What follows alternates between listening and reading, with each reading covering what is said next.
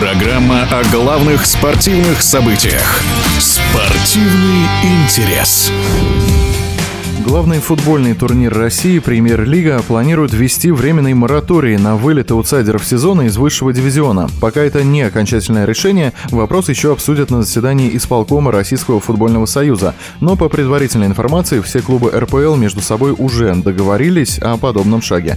Заслуженный тренер, бывший наставник нескольких команд элитного дивизиона Ренат Беллидинов высказался на этот счет довольно категорично. Я бы сказал немножко по-другому. Сговорились, а не договорились.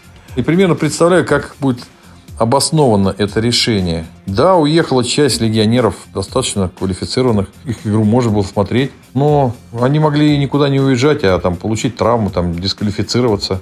Есть такое понятие, как глубина состава. Я не вижу какого-то форс-мажора для того, чтобы ломать регламент чемпионата по ходу. Но все-таки, если исполком примет это решение, то это будет удар по престижу и по зрелищности. Потому что смотреть товарищеские матчи, ну, может быть, за исключением «Зенита», «Динамо», может быть, еще ЦСКА, Сочи, а остальные все матчи, получаются проходными. Интереса нет товарищеские матчи наблюдать. Поэтому я не в восторге от этой идеи.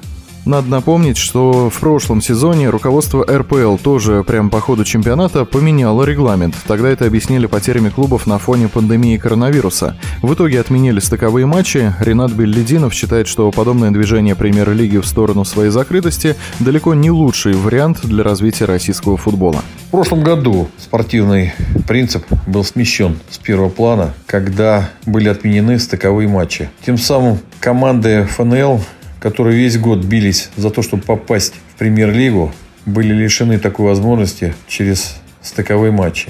А тот клуб, я имею в виду Оренбург, который напрямую завоевал путевку, был лишен такой возможности. Сейчас такое серьезное слово, как мораторий, не убеждает в сохранении спортивного принципа на первом плане.